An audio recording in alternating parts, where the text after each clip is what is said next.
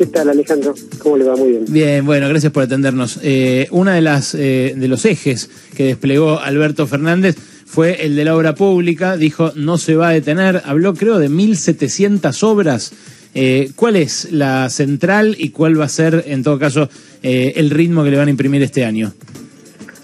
Bueno, lo primero en general me parece que fue un discurso, Alejandro, que marca, marca un tiempo de bisagra, ¿no? Dejamos atrás dos años de, de mucha incertidumbre, de mucho dolor, de mucho miedo y, claramente un discurso que marca la hoja de ruta para, para estos dos años que vienen, que, que sin duda tienen que ser los años de, de poder consolidar esta, esta, esta recuperación. Siempre nuestro gobierno se ocupó de la vida y, del bienestar de la gente, pero ahora en clave de consumo, ahora en clave de salario, ahora en clave de laburo y allí la obra pública sin duda fue importante cuando nos tocó construir hospitales y sumar más de 4.500 camas, fue importante cuando nos tocó recuperar empleo que, que se perdió con la pandemia, pero ahora eh, es fundamental para, para pensar en, en un horizonte de desarrollo para la Argentina. Y el presidente mencionó dentro de las 3.700 obras que tiene hoy en ejecución el Ministerio, mm. 120 que marcan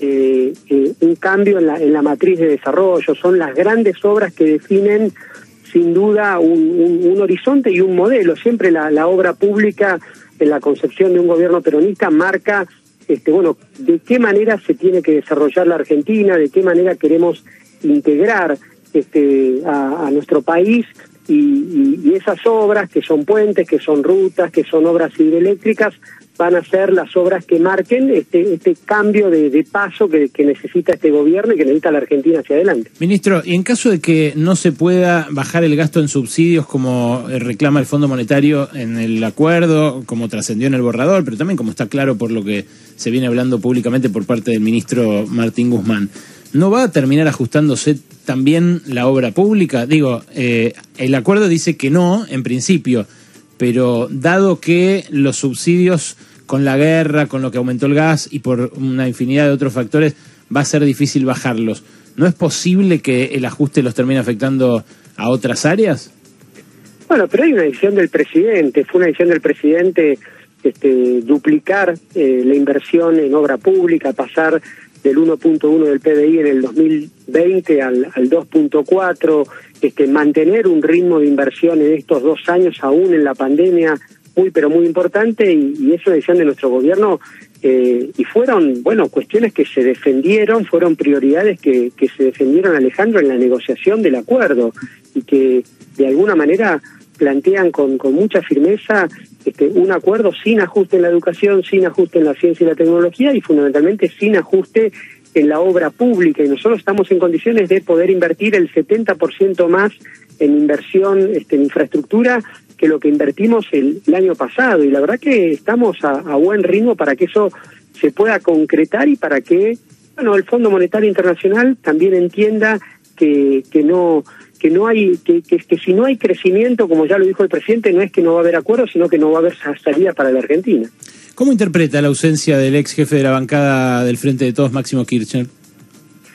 No, me parece que, bueno, parte de su agenda personal, creo que en alguna circunstancia tampoco había estado. Lo importante, Alejandro, es que hoy estaba, por supuesto, toda la fuerza política, todo el frente de todos, la vicepresidenta, el presidente de la Cámara de Diputados, este, acompañando un discurso que para nosotros fue, fue muy importante, rindiendo cuentas como lo hace el presidente cada vez que le toca esta, esta situación, pero también exigiendo que todos los que tomaron decisiones en la Argentina rindan cuentas y aquellos que este, con sus decisiones hipotecaron las generaciones de, de, cientos de millones de argentinos, bueno, se hagan cargo. Por eso repetimos que, que este acuerdo con el Fondo Monetario Internacional, por supuesto que no va este, a frenar la decisión política y la exigencia del gobierno para que la justicia investigue dónde están los 50 mil millones este, de dólares de la deuda, que como lo dijo el presidente hoy, no están ni en camino, ni en ruta, ni en universidad, ni en hospitales.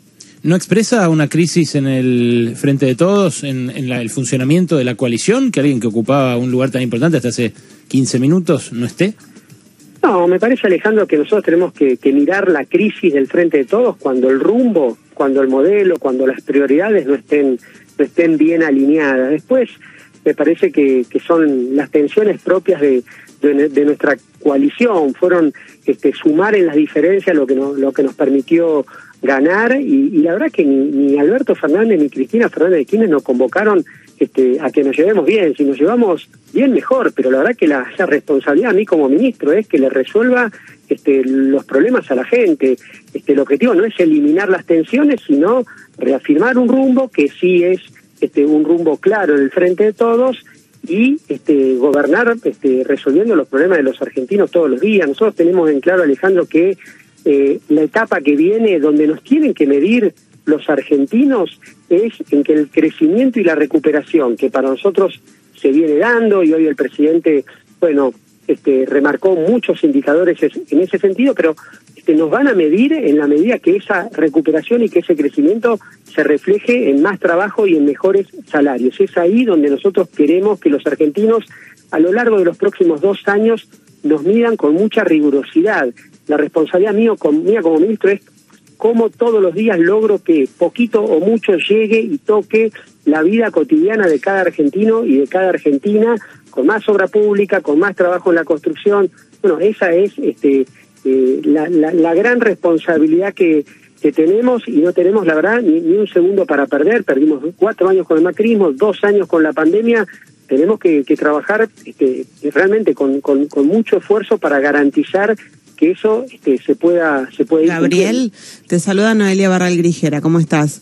¿Qué tal, Noelia? Vos decías recién eh, las tensiones internas no eh, implican imposibilidad de avanzar con la gestión, eh, no, no, no estamos acá para llevarnos bien, pero está claro que no hay un mecanismo de resolución de tensiones internas que en muchos en muchas instancias terminan paralizando decisiones de gestión. ¿No se va a dar el frente de todos en algún momento? algún mecanismo de resolución de los conflictos internos?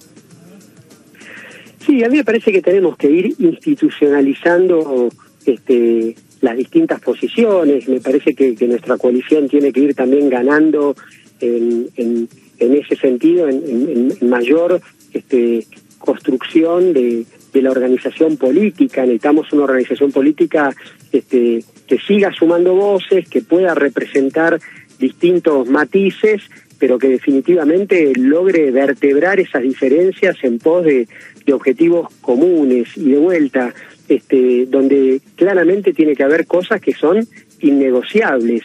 Y mientras en esas cosas innegociables haya acuerdo, la verdad que yo estoy, tranquilo. Y, no hay dudas que, como bien vos decís, eh, me parece que la pandemia nos impidió en gran medida poder avanzar en un proceso de mayor institucionalización del frente de todos. Y bueno, bueno, a la luz de, esta hoja de ruta que hoy planteó el presidente, también allí hay un objetivo muy claro como fuerza política. ¿Qué pensás de la decisión de PRO de retirarse del recinto cuando el presidente dijo que el acuerdo no obstruye la investigación judicial del préstamo que tomó Macri? Bueno, pero me parece que es una oposición que, fue muy responsable cuando, cuando gobernó y, que es muy responsable cuando le toca eh, este rol de, oposición. Nosotros fuimos a un acuerdo con el Fondo Monetario Internacional para que la economía no se frene, para seguir apuntalando la recuperación, para que haya más obra pública, no menos obra pública. Y ellos tendrán que decir, si están de acuerdo o proponen algo mejor. Ahora, lo que está fuera de discusión es que se tienen que hacer cargo, tienen que ir y sentarse y, asumir una, una, una posición responsable frente a un problema que ellos nos trajeron. La tragedia fue el acuerdo que ellos establecieron en el 2018 y traerle a la vida de los argentinos algo que no teníamos, que era justamente el Fondo Monetario Internacional. Estamos hablando con eh, Gabriel Catopodis, que es el ministro de Obras Públicas. Algunos lo conocerán, antes era el intendente de la localidad de San Martín, allí en el conurbano bonaerense. Eh, yo eh, he investigado mucho el tema autopistas del Sol y Grupo Concesionario del Oeste y la verdad que eh, el Ministerio de Obras Públicas hizo una auditoría implacable respecto de lo trucho que fue el contrato de renegociación por el cual les extendieron las concesiones hasta 2030 en la época de Guillermo Dietrich como ministro de Transporte. Digo, las em, las irregularidades porque eh, se benefició a los ex socios de Macri, que son los que manejaban y todavía hoy manejan eh, esos accesos. Mi pregunta es esa, ministro, mi pregunta final. eh, ¿cuándo lo van a dejar de manejar, dado ese cúmulo de irregularidades que ustedes ya verificaron, que le informaron a la compañía y que a su vez la compañía rechazó, eh, pretendiendo mantener estos beneficios que le dio Dietrich? Bueno, esa auditoría fue muy clara, la, ordenó el Ministerio de Obra Pública, este, pone de manifiesto que, que esa prórroga fue ilegítima, que, en gran medida hubo elementos para, para, para analizar este, la concreción, la materialización de, de, una, de una estafa con, con un principio que es este, aprovechar el, dinero de todos para, para, para que unos pocos se llenen los bolsillos y nosotros en los próximos días vamos a estar haciendo la presentación judicial para este, pedirle a la justicia que definitivamente este, declare de nulidad absoluta esa prórroga de las concesiones que vos mencionas. En estos próximos días, eh, quiere decir durante marzo, por ejemplo. Sí, tenemos un trámite previo que es administrativo. En sede administrativa estamos, Alejandro, cumpliendo todos los pasos. Nos tocó con las PPP. Nos decían que habíamos tardado un año en desarmar esa bomba de tiempo. Ahora, logramos desarmarla sin permitirles que ellos tengan posibilidad de, ir a ningún este, tribunal este, eh, arbitral internacional donde a la Argentina cada vez que han ido nos ha ido muy mal. Logramos desarmar esa bomba de tiempo Hoy eh, las PPP se están ejecutando, se están licitando a un tercio del valor sin ningún perjuicio patrimonial para los argentinos. Bueno, pretendemos seguir el mismo camino, necesitamos simplemente que nos tengan un poco de paciencia, el trabajo nuestro es profesional, riguroso, pero con un objetivo muy claro, el presidente está absolutamente este, alineado con este objetivo que es este, ponerle transparencia a una situación que para nosotros fue absolutamente irregular. Ministro, gracias y un abrazo. ¿eh? Un abrazo. Era Gabriel Catopodis, uno de los ministros más cercanos a Alberto Fernández en materia política y también uno de los encargados de eh, lo más sensible en materia económica. Pasó por acá, por pasaron cosas.